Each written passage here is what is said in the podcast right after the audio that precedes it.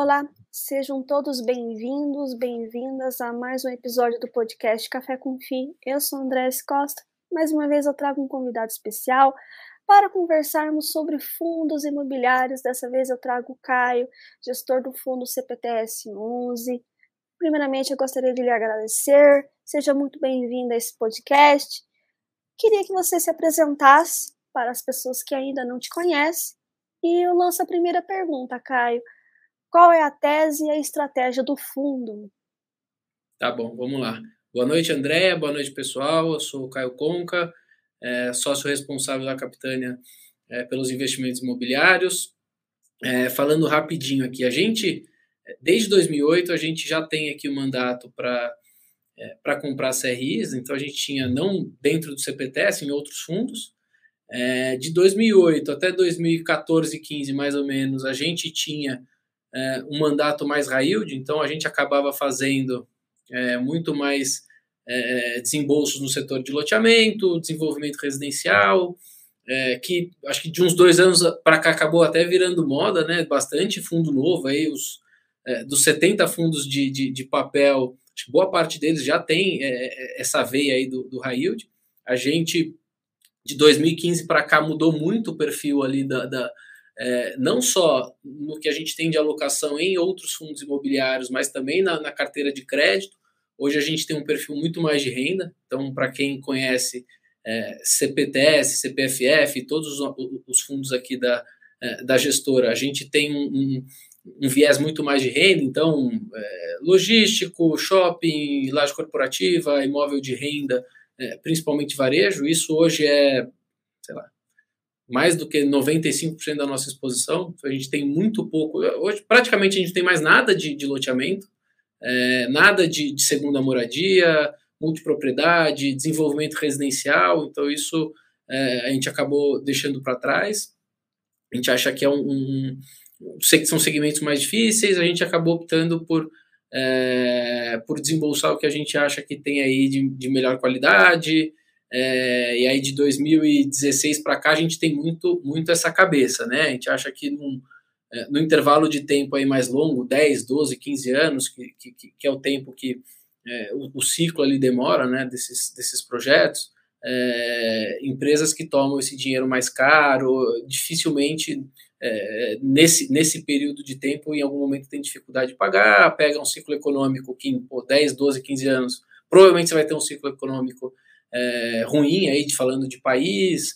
Então a, a gente sofreu bastante aqui de 2008 até 2014, 15 e, e, acabou mudando mudando a tese. Então a gente hoje é uma casa aí bem bem high grade. É, de fato, né, até volta e meia em, em, em grupos, até mesmo o pessoal comenta, nos investidores comentam, né, como o CPTS ele acabou mudando, né, ele era extremamente papel e, e foi trazendo ali fund, outros fundos, investindo em outros fundos e com isso foi mudando. Mas isso implica em, em, em que exatamente em relação à estratégia, né? É. Como é que você tem visto essa, esse, todo esse, esse movimento, né? Uhum. O que, que é isso entre risco versus retorno? Sim, tá.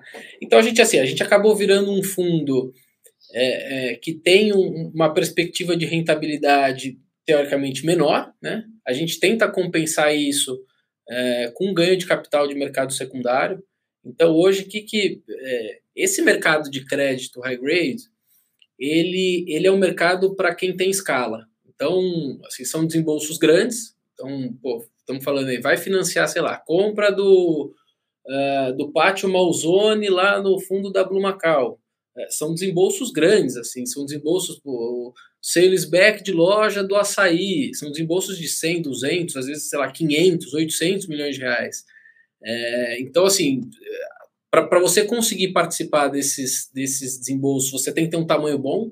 Então, ele é um, ele é um business de asset já com porte grande é, assets mais novas, que são menores, dificilmente conseguem competir por esses dias, porque não tem competitividade, né? Quando você vai é, propor termos e condições ali para o é, devedor, você não consegue concorrer, porque você não tem o, o cheque inteiro para é, dar firme ali para o tomador.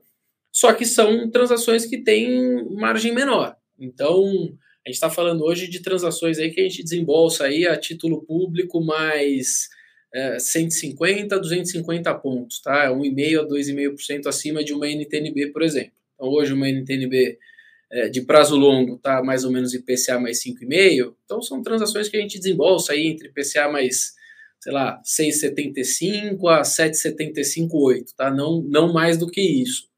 É, e o que, que a gente faz para tentar é, entregar um retorno adicional? Então, se, do lado do risco, a gente entende que a gente está é, é, correndo o menor risco possível dentro do segmento imobiliário, né? São, são empreendimentos já super estabelecidos, com bom histórico de resultado, é, nas melhores regiões, é, geralmente pronto já rodando há 5 anos, 10 anos, é, e a gente tenta entregar um retorno adicional é, depois do desembolso, vai ao mercado e tenta vender isso aí um pouquinho melhor que comprou, e aí essa componente de ganho de capital faz com que eu tenha uma rentabilidade da carteira um pouco melhor do que aquela taxa que eu comprei.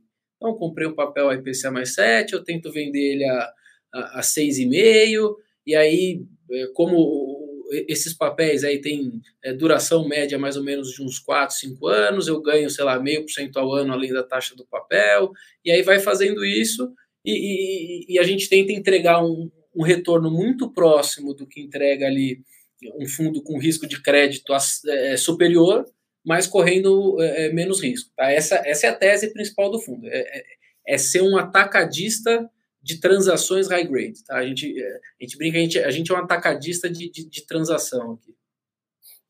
Bacana, Caio.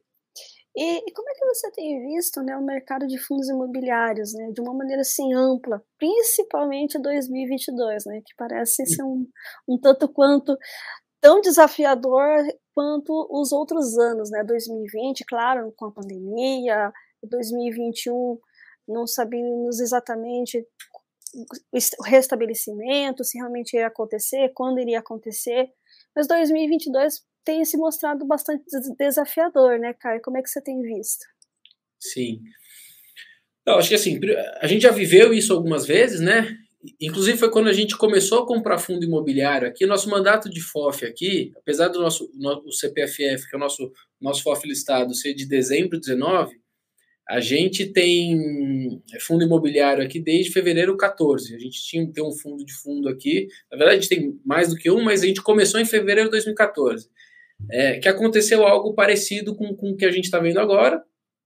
É, juros subindo muito rápido. Então, em 2013, juros subindo lá de 7 para 12, 13 super rápido, é, meio parecido com o que a gente viu agora. É, e eu acho que o, o, investidor de fundo imobiliário ele ainda é, não entendeu separar o jogo do fundo de papel do tijolo. Né?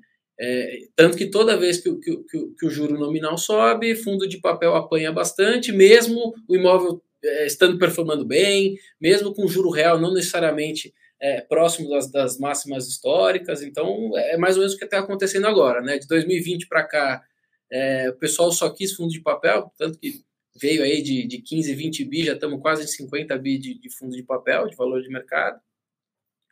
É, então, assim, eu acredito que a oportunidade. Eu acho que os fundos de papel vão continuar performando bem, então, é, indicadores inflacionários altos, é, CDI no patamar que está, acho que eles vão continuar entregando bons dividendos e devem é, devem continuar aí performando, performando em linha, mas eu acho que não é onde está a oportunidade. Tá? A gente está muito aqui focando em, em tijolo, é, a gente ficou é, feliz com a performance dos, dos imóveis pós-pandemia, então é, se a gente voltasse lá atrás, lá naquele pior momento, março, abril de 2020, quando tudo aconteceu, que todo mundo, putz, é, a Faria Lima acabou, ninguém mais vai trabalhar, ninguém nunca mais vai entrar no shopping. É, olhando hoje a performance dos imóveis, é, para a gente surpreendeu positivamente como eles estão performando. Então, shopping já, já performando aí nominalmente né, é, melhor que pré-pandemia, os galpões indo muito bem, mínima histórica de vacância, é, é, pegando preço pela primeira vez na história. Né? O galpão sempre foi aquele, aquele setor que em termos de aluguel, performou nominal ali de lado durante muito tempo, sempre perdia de inflação. É, laje corporativa já teve um quarto tri bom, primeiro tri de 22 é, melhor ainda. Então, as regiões boas já não, não tem mais espaço, ganhando preço muito, é, muito rapidamente. Então, assim, a gente está tá feliz com a performance do, do, dos imóveis. É, e aí, em função de você, de você não ter essa diferenciação, né, de putz, o pessoal olha um fundo de papel pagando 12, 13, 14, 17, é, e olha um fundo de tijolo é, pagando um dividendo de 8, 9, 10, e aí ele fala, putz, não, isso aqui é muito ruim e aquilo lá é muito bom. Quando não é verdade, né? O bom tijolo, é, ele consegue repor inflação, tem vários casos aí, tem muita gente que torce o nariz, mas tem vários casos, pega aí, sei lá, a gente nem tem posição, mas pega um HGPO, por exemplo, Pô, o aluguel veio de, de 100 baixo, tá pegando 280 lá, é, reais o metro quadrado. Então, é, o, o cotista ele tem que entender que aquele 8, 9, 10 do tijolo, se você tiver um bom tijolo, ele é um 8, 10 em termos reais, né? E o fundo de papel não. O fundo de papel é, ele, ele entrega né, todo o resultado que ele gera. Então aquilo lá é muito mais é, um, um, resultado nominal. É, então, assim, em função disso, a gente, putz, eu vi poucas vezes é, o bom tijolo negociando ali com prêmio de, sei lá, 3,5%, 4%, em alguns casos até 5% real em cima do juro real de longo prazo, né, que é a NTNB. Então, se a gente tem uma NTNB de 5,5%, putz, se você comprar um bom imóvel 8,5%, 9, 9,5%, 10%, é, não são, não foram muitas vezes na história que a gente teve esse tipo de, de oportunidade. É, e olhando para frente, eu acho que a gente tem um cenário. É, não estou sendo otimista, não, tá? É, com macro, política, eu só estou dizendo que poucas vezes, quando você olhava para frente, você tinha é, um equilíbrio de oferta e demanda de espaço tão claro. Tá? O que, que eu estou que que querendo dizer? Quando você olhava lá em 2013, 14, 15, olhava para frente, sei lá, o segmento de shopping, Putz, tinha muito shopping novo vindo, muito shopping inaugurando, então tinha muita competição, shoppings que se mataram em cidades menores, teve muita coisa acontecendo. É, Laje é a mesma coisa. Quando você olhava para frente, você falava, putz, mas olha os próximos três anos, o tanto que tem de entrega aqui. Então você tinha desafios imobiliários maiores do que você tem hoje. Hoje você tem desafios, é, imobiliariamente falando, você tem desafios menores, né? É, e aí, sem querer, de novo, sem, é, sem ser otimista com, com, com outras questões, é, no imobiliário da coisa, acho que a gente está é, num, tá num bom caminho. Né? Então, assim, tentando resumir e passar um panorama, panorama rápido do mercado, é, eu eu tô mais no, no, no, tijolo, assim, e aí na ordem, eu acho que o que está mais barato é laje, depois shopping e depois logística. Bacana, Caio. E realmente, né, volta e meia também eh, escutamos a respeito, né? Será que tijolo realmente ele repõe a inflação, mas não demora? Como é que isso funciona? Papéis ele é mais rápido, em dois meses, três meses ele já está ali te repondo a inflação. Como é que como é que fica, né? Será que realmente é o momento de investir em tijolo? Você deve ter escutado muito isso, né, Caio? Não, é verdade, porque assim, é, putz, é, é, que as coisas no tijolo acontecem mais lentamente, né? Então, assim, por que, que a gente fala que teoricamente ele repõe a inflação? Porque está tudo muito ligado. É, custo de reposição, então, putz, se o custo, custo de reposição está super alto, é difícil, é, é, é muito caro para incorporar um imóvel novo, pô, você pensando que, que, que os incorporadores, os empresários são racionais, putz, o pessoal vai parar de incorporar. Então, por que, que eu vou incorporar um, um, prédio, é, vou gastar, sei lá, 20 mil reais o metro, se o do lado está negociando a 15? É, então, assim, as coisas acontecem lentamente. Então, aí você tira uma potencial nova oferta do mercado. Isso faz com que, quando você tiver revisional do aluguel daqui três anos, vai, assumindo o aluguel que você fez hoje, você vai conseguir revisionar para cima esse aluguel. Então, assim, a inflação ela vem muito no longo prazo. Então é, é, é difícil mesmo assim tangibilizar essas coisas, né? Mas ela vem, né? Pega o próprio One aí, acabou de renegociar o contrato de locação ali, putz, é, 30% para cima. Então ela vem, é, a reposição inflacionária ela vem, né? Assumindo que você tem um imóvel bom, é, ela vem, mas ela vem ela vem de uma vez só em, em poucos momentos da, da, da, vida do imóvel. Exatamente. Mas e como é que você tem visto o cenário é, nos próximos meses, né, Caio? Temos aí eleição, momentos de maior volatilidade. Como é que você, como gestor, tem observado esse, essa questão e quanto que isso vai influenciar nos fundos imobiliários? Quais são as suas perspectivas? Sim. É, assim, eu, eu acho que para esse investidor que tem esse viés de, de, de, comparação com juros, né? Putz, a gente percorreu, acho que a maior parte do caminho, né? Quando é, o pessoal fazia essa pergunta quando o juro estava 2, eu acho que era muito mais difícil de responder naquela época, né? Porque você fala, putz, eu não sei como vai, é, o pessoal vai se comportar com o juro saindo de 2, indo para 4, para 6, para para oito. É, então eu acho que a maior parte do caminho a gente já, a gente já percorreu. É, então, assim, dito isso, eu estou olhando né, a forma como o investidor de fundo imobiliário, a maior parte pensa, eu estou até otimista. Acho que, sei lá, a gente aqui não tem economista, ninguém, e também nem ouso ficar chutando as coisas, porque gente boa, é, gente boa que se propõe a fazer isso erra. Putz, não sou eu que vou falar de, de eh, ajuste fiscal, de eleição, eu não vou falar nada disso, eu vou fazer o que, o que a gente tem na mão aqui para fazer, que é olhar eh, imóvel, olhar a dinâmica mais, mais micro. Mas eu acho que a gente já percorreu boa parte do caminho ali. Então, sei lá, tiver mais uma, duas puxadas de juros, provavelmente é dali, dali para baixo. É, então, putz, se a gente sobreviveu até aqui, eu, eu acho que daqui para frente é daqui para frente é mais fácil.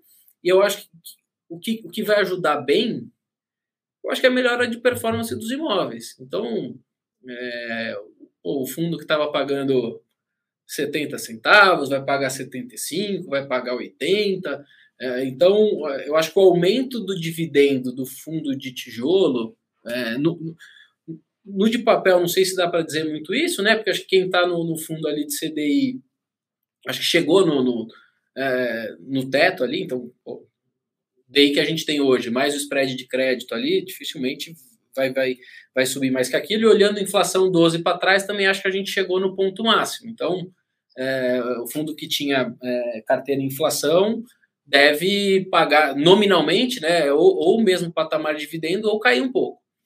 É, mas eu acho que o, o, dividendo do tijolo deve ajudar um pouco né, nessa, nessa briga aí do, do, do CDI contra, contra o dividendo do fundo. Bacana, realmente, não tem como prevermos, né? Quem iria dizer que nós iríamos passar por tudo que nós já passamos em 2022, né? Ou 2020 ou 2021, enfim. Então, de fato, é, prever é algo assim que fica só na futurologia, né? Então, mas é, a, a, nem, a... nem tenho que perder meu tempo, porque eu sei que eu vou errar. Então, já que eu sei que eu vou errar, deixa eu dedicar meu tempo no que eu acho que, que, que dá para acertar. No que, que você realmente consegue controlar, né? Que são Exato. a questão de observar os ciclos imobiliários, ver o que, que realmente está acontecendo em relação aos imóveis, o que, que pode ele trazer um ganho versus o risco que se toma e, consequentemente, trazer resultado para os cotistas, né? Sim, assim, assim, tem muito fundo, por exemplo, é, eu, eu, nem acho que é onde está o maior potencial, mas, por exemplo, tem muito fundo com um contrato super longo e atípico, né? Com, com, com, grandes devedores, que ainda não, não, repassou lá os 10, 11% de inflação que, que vai vir agora. Então, pô, tem lá já um, é, um ganho de, de, de dividendo contratado que talvez não esteja refletido na cota. Então, tem muita coisa ali para é, ficar de olho que é, a inflação também, também vai ajudar aí alguns fundos que, que, que têm esse, esse dividendo mais contratado, né? esse, esse aluguel atípico, principalmente os de mais longo prazo. Exatamente. E, e falar um pouquinho sobre marcação mercado, novas subscrições, valor reduzido, o que, que você pode aí comentar a respeito? Sim. Acho que de marcação ao mercado, acho que tem dois. De novo, tem que separar papel de tijolo. Né? O tijolo é, ele, ele nada mais é do que um terceiro de boa fé, lá uma agência XYZ, é, Collins, Cushman, é, sei lá, é, Jonas Lang, seja quem for, uma vez por ano dizendo quanto que valem as propriedades ali do fundo. É, então isso, isso é muito que o pessoal se baliza, né? Ah, cota patrimonial, do, o desconto do fundo de tijolo, tal, aquilo. É, geralmente no, no, no, período ali, né? Cada fundo tem seu mês calendário, a maioria é dezembro, mas é, geralmente ali chega final do, do, é, do, do, período do fundo, ele tem que contratar ali uma agência para é, fazer a avaliação dos imóveis e ter um terceiro dizendo quanto que é, quanto que aquilo vale. Por isso que fundo de, de, de, de tijolo ele tende a descolar mais, é, é aí para cima e para baixo, tá? Você é, volta para 19 você vai ver que putz, fundo de, de, tijolo chegou a negociar com ágio muito grande do, do valor patrimonial também. Esse deságio aqui já foi ágio, tá?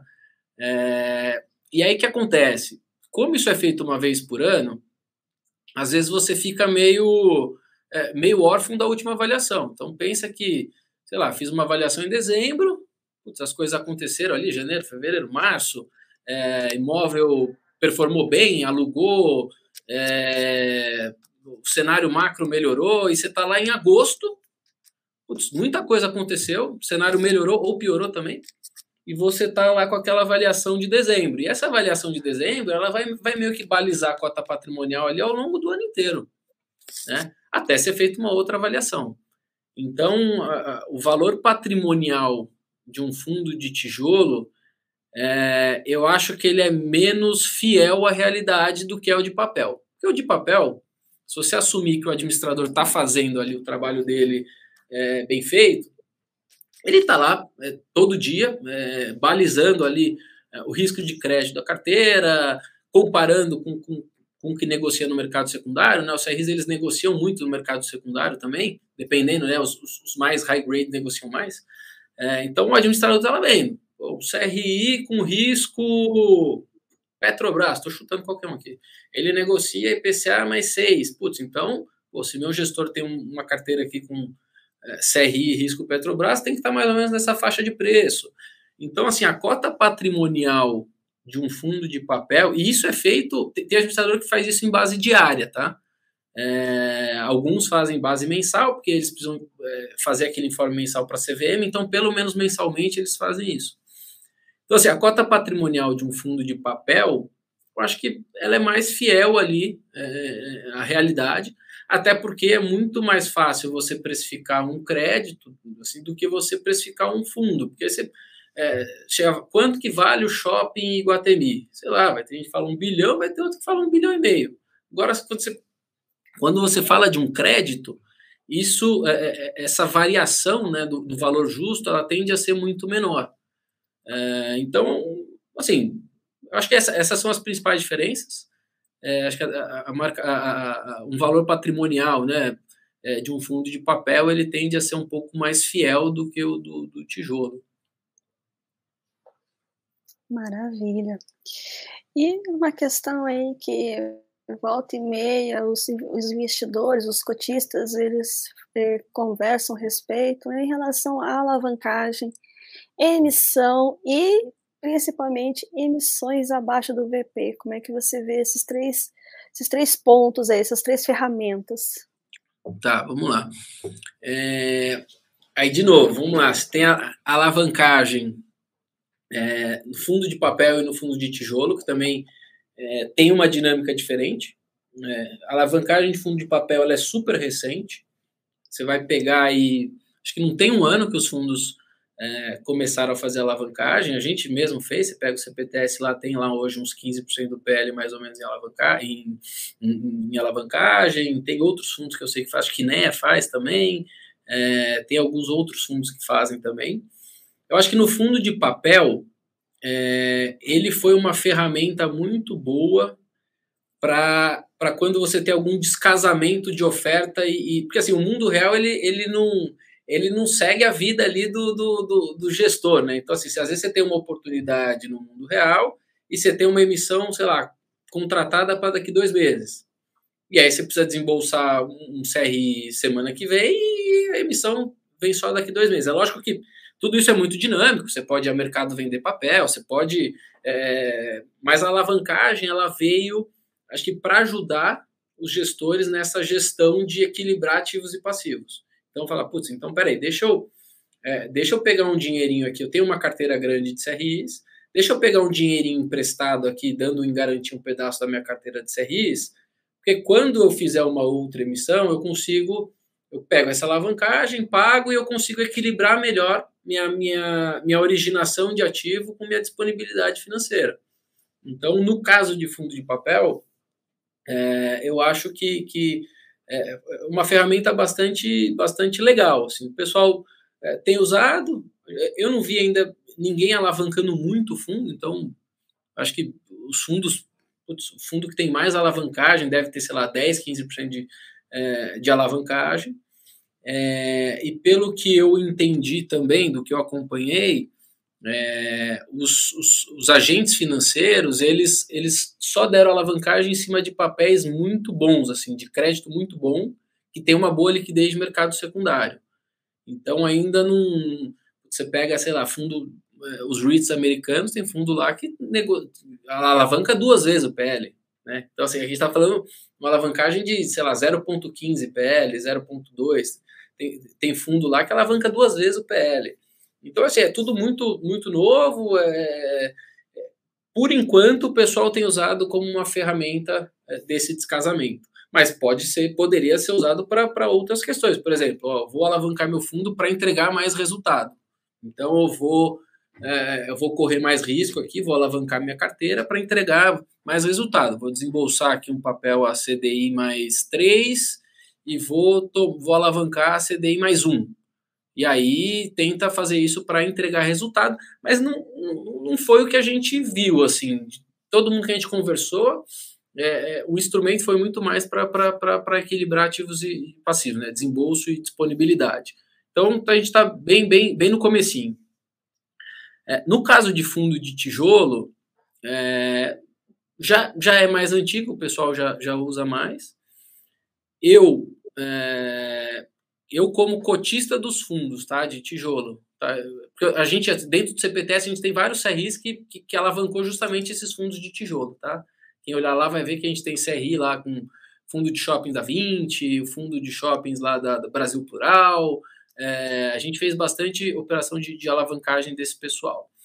É, mas a gente como cotista, é, eu acho que aí tem que tomar um pouco mais de cuidado, porque é, do outro lado, você tem um ativo real que não necessariamente está é, repondo inflação, está num momento ruim. Então você pega, pô, imagina um fundo de shopping alavancado no momento de Covid. Putz, perdeu bastante valor, porque pô, você ficou, sei lá, 12, 18 meses fazendo resultado muito ruim nos shoppings, só que a dívida está lá, né? A dívida é líquida e certa, né? Você tem que pagar.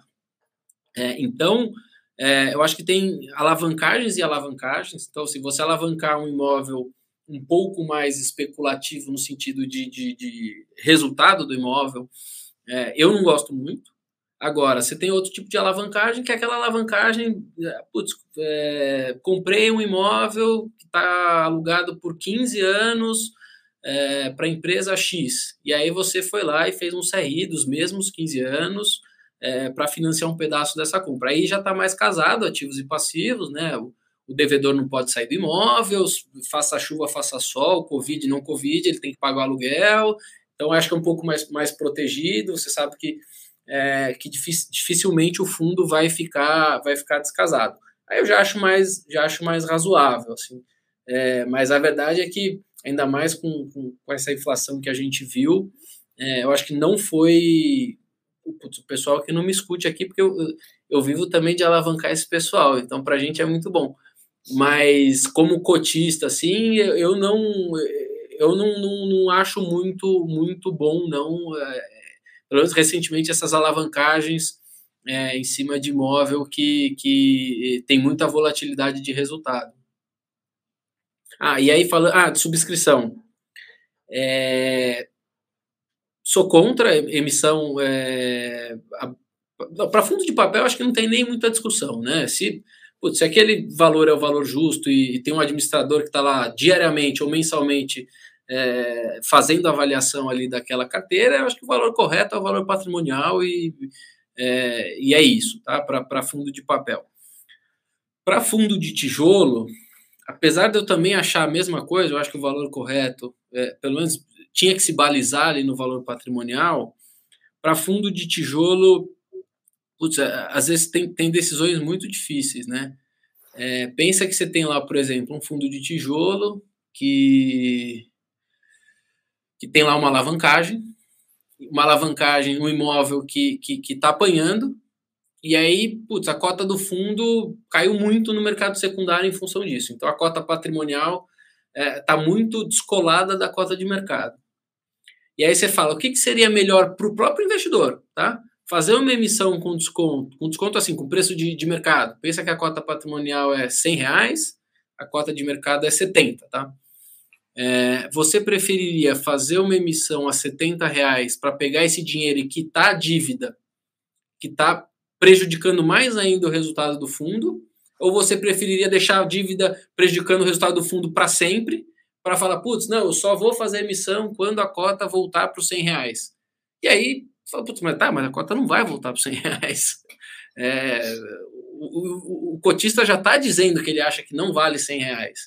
Então, você tem ali uma decisão difícil de falar, putz, será que eu não faço uma emissão aqui? Não é para comprar outros imóveis, não é para fazer nada disso. É para, digamos assim, para diminuir o prejuízo disso aqui, é, para pagar essa dívida. Será que eu não faço uma emissão aqui só para é, é, tirar a corda do meu pescoço? Então, assim, tem, tem casos, algumas eh, exceções, que acho que a dívida abaixo do valor patrimonial não necessariamente destrói o valor do fundo, tá? É, agora, putz, um fundo, um fundo que está rodando lá normalmente, você você faz uma emissão é, abaixo de, de valor patrimonial, eu não acho legal, não. Então, Caio, é, o que, que acontece, né, em termos de alavancagem? O pessoal fica muito receoso justamente pelo percentual que isso vai comprometer do patrimônio do fundo, né? No Brasil se tem muito medo, justamente pelas essas questões, inflação alta, juros altos e, consequentemente, isso causa um certo temor, né? É como se a pessoa física fosse lá e fosse financiar ou fazer um empréstimo para comprar um imóvel ou algo nesse sentido. Você fica um pouco receoso a respeito disso e traz essa, esse mesmo racional né, para os, os fundos imobiliários. Né? É que depende do tamanho, assim, você pega, sei lá, às vezes assusta, mas pô, você pega um fundo de, sei lá, 2 bilhões de reais de patrimônio, ele ter lá 300, 400 milhões de reais de alavancagem, assim, é, é, é razoável, tá? Você transportar isso para as empresas, né? Fala, tá bom, mas então deixa eu, deixa eu comparar com a BR Properties, com a Guatemi, Multiplan, Sonai Sierra, é, compara com as empresas, você vai ver que hoje, é, na média, os fundos carregam menos alavancagem do que as empresas, tá? Os fundos são menos alavancados do que as empresas é, comparáveis é, é que tem fundos, é, fundos menores que nasceram num momento diferente e esses sim fizeram muita, muita alavancagem comparativamente ao PL. Então tem alguns poucos casos, mas que é minoria e, e, e que são, são menos representativos. Então, assim, eu acho que é, é, é uma das questões que o investidor tem que olhar quando ele vai olhar um, fazer análise de um fundo imobiliário, ele tem que olhar mesmo, alavancagem, putz, isso aqui tem é, é, tem muita alavancagem, tem pouca alavancagem, é uma alavancagem que, que destrói muito o valor do fundo, você tem lá uma alavancagem, a IPCA mais 6, 6,5, 7, você fala, putz, mas caramba, será que esse, esse imóvel aqui performou 16, 17% no, no ano passado? Será que olhando para frente ele vai performar melhor que esse IPCA mais 6,5, 7? É, são perguntas para se fazer tá? Mas grosso modo os fundos hoje eles carregam uma alavancagem ainda muito contida, tá? Comparando pô, internacionalmente dá para comparar, é, mas comparando ainda com as empresas ainda é uma alavancagem baixa. E a questão da emissão, né? Um, um, um momento de mercado, né? Vimos bastante emissões em 2021, aí 2020 começou um pouco tímido e agora principalmente os fundos de papéis, voltando a fazer as suas emissões, né? Então o pessoal começa a falar assim, realmente será que chegou o momento? O que está acontecendo? Será que e o para que que é? porque você colocou uma coisa muito interessante, Caio, que é a questão de que o gestor ele vem a falar assim, olha, eu preciso desse dinheiro para fazer isso, caso eu não faça, a dívida vai aumentar, é, vamos só ficar postergando e, consequentemente, eu não consigo trazer resultado.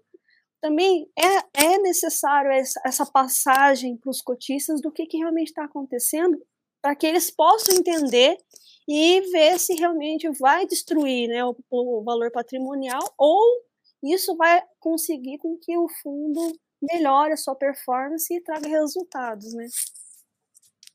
Não, verdade, verdade. Tem que, assim, a gente, é, a gente tenta os nossos relatórios aqui, sempre que alguém pede alguma coisa nova, a gente, no mês seguinte, a gente coloca. Assim, tá ficando até chato de, de tanta informação que tem, tá meio, é, acho que pesado demais. Inclusive, informação das, das compromissadas, já faz dois meses que a gente está colocando lá, né, da alavancagem, então tem lá é, exatamente quanto tem de alavancagem, qual que é o custo de cada uma, é, qual que é o prazo de vencimento. A gente fez lá um, é, uma tabelinha com, com, com, a alavancagem do fundo.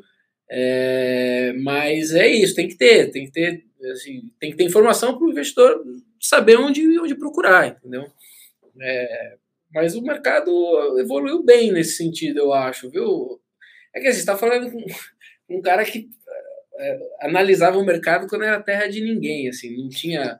Putz, você falar que fundo tinha relatório mensal, fala, pô, relatório mensal, o que, que é isso? Assim, né? Não, fundo não tinha nem relatório mensal, era, era muito diferente do que é hoje, né? Hoje, pô, fundo tem planilha de fundamento, você entra lá e você pega é tudo em Excel, é, é, é outro nível de, de governança, assim, hoje os fundos têm uma governança bem, bem legal, acho que até melhor do que as empresas, tá?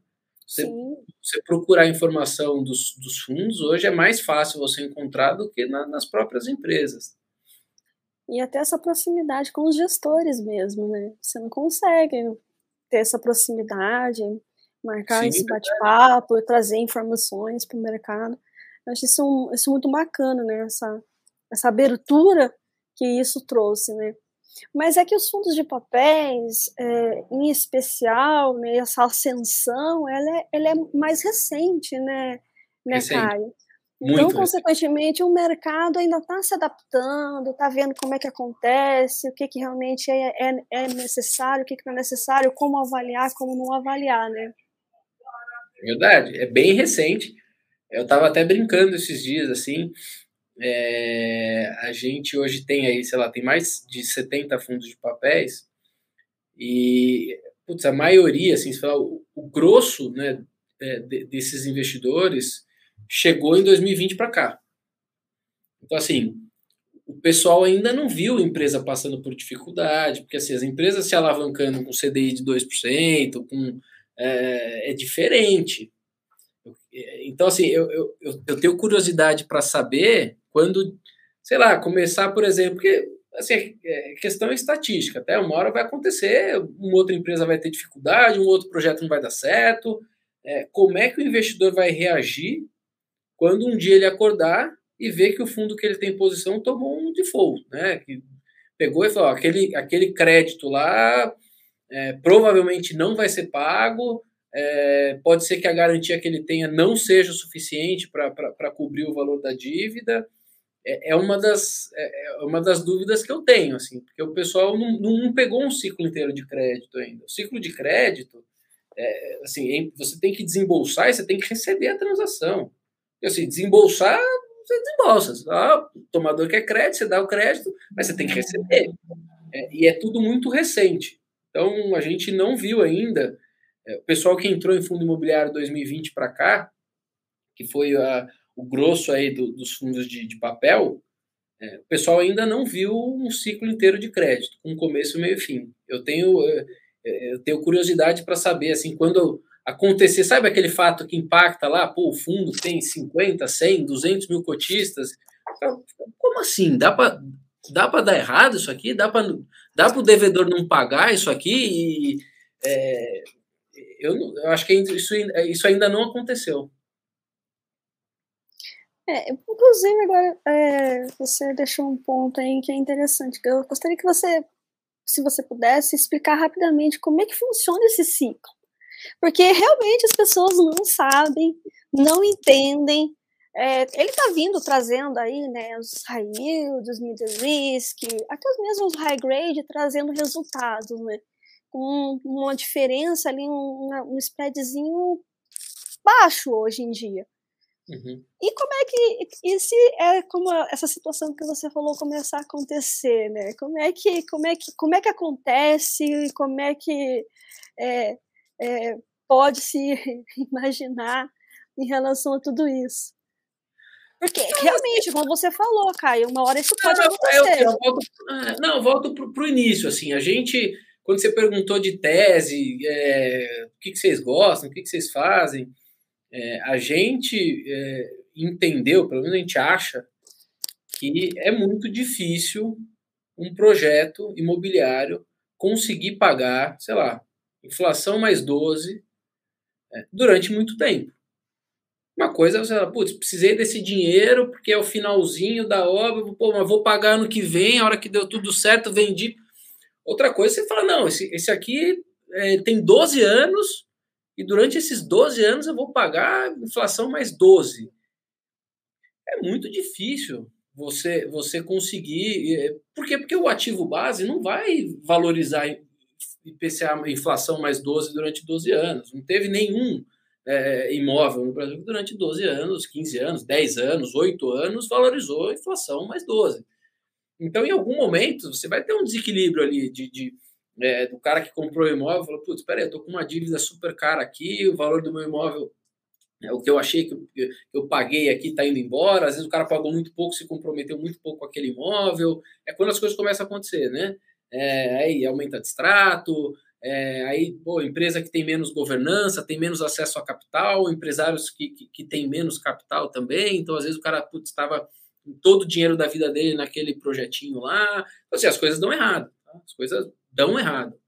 É, então, a gente já viu dar errado e a gente já, a gente já sofreu com isso. Tá?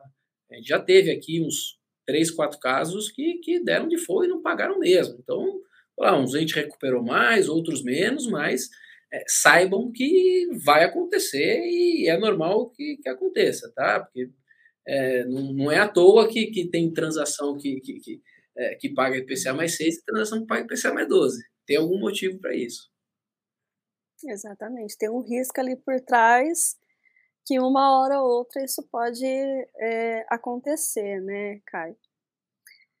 Caio, mais uma vez, gostaria muito de te agradecer esse bate-papo aí sobre o fundo, sobre tese, sobre mercado, sobre potenciais perspectivas, que, como a gente falou, não, é, não somos futurologistas, mas o que, que a gente tem como é, algo que seja palpável, a gente trouxe aqui para mostrar para os investidores, cotistas, enfim, ou entusiastas do mercado de fundos imobiliários.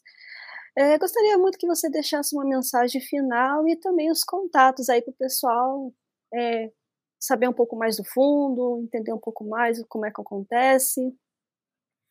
Não, tá bom, vamos lá. Bom, boa noite, eu, eu que agradeço. É, queria dizer que estou sempre aqui à disposição. A gente é, tem sempre tentado melhorar nossos relatórios, tentar ser mais acessível possível, colocar o, máximo de, de, é, de informação possível. É, a gente tem os sites né, dos, dos, dos fundos imobiliários, está tudo lá no capitanainvestimentos.com.br. É, e acho que assim, de mensagem, é, putz, a gente tem um, um, patamar ali de, de, preço dos fundos imobiliários, na minha opinião, bastante convidativo, e aí é, não é aí nesse caso não é papo de, de, de gestor, porque o gestor, o gestor sempre tá bom para comprar, né? Mas eu, eu, de verdade eu acredito, vivi isso aqui desde 2010, né? Já investindo desde fevereiro 14, né? Nos outros fundos imobiliários, né? Em crises muito, muito antes. É, e, e, de fato, acredito que são poucas vezes que você tem a oportunidade de comprar bons imóveis é, com prêmio de risco de 3, 4, 5% acima do juro real. É, então, tivesse que fazer alguma recomendação aqui, é dar uma olhada aí nesse, nesse, nesse tijolinho aí que está no preço bom. Maravilha, Caio. Obrigada. E até, pessoal, o próximo episódio. Tchau, tchau. Tchau, Caio. Obrigadão. Boa noite. Valeu. Tchau, tchau.